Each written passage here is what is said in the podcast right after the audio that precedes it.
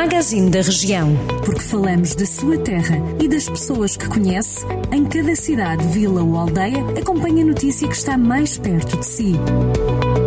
Magazine da Região. Edição de Ricardo Ferreira. Centro Hospitalar Tondela Viseu tem internadas 125 pessoas que estão infectadas com Covid-19. A informação foi confirmada pela unidade hospitalar que anunciou a abertura da quinta enfermaria Covid no sexto piso do Hospital de Viseu. Neste momento, os doentes infectados com o novo coronavírus ocupam já o sétimo piso da unidade. 115 pessoas estão internadas nas enfermarias, enquanto 10 estão nos cuidados intensivos. O Hospital de Viseu tem capacidade para acomodar 130 doentes Covid. Já arrancou o processo de vacinação contra a Covid-19 no Conselho de Taboaço. A campanha começou no início da semana no lar de Sendim.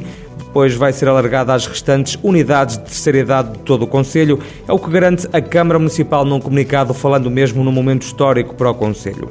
O município de Tondela diz estar preocupado com o modelo de funcionamento e a falta de recursos humanos no Serviço de Finanças do Conselho, que, de acordo com a autarquia, de forma reiterada e contínua tem sido colocado em causa.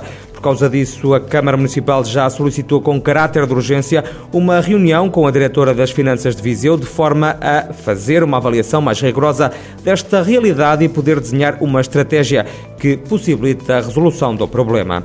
Em Vila Nova de Paiva, a Câmara Municipal está a proceder à recolha de bens para a constituição do acervo do Centro de Memória das Migrações de Queiriga. O município está a recolher fotografias, postais, publicações, cartas, malas e outros objetos relacionados com a imigração que possibilitem a constituição do acervo museológico do futuro Centro de Memória das Migrações de Queiriga.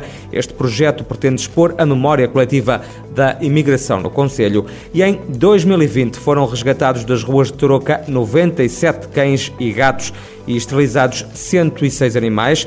Apesar de terem sido conseguidas 101 adoções, há ainda 56 patudos que permanecem nas instalações do Canil Municipal de Tarouca e que estão à espera de serem adotados. Estas e outras notícias para acompanhar em permanência em jornaldocentro.pt.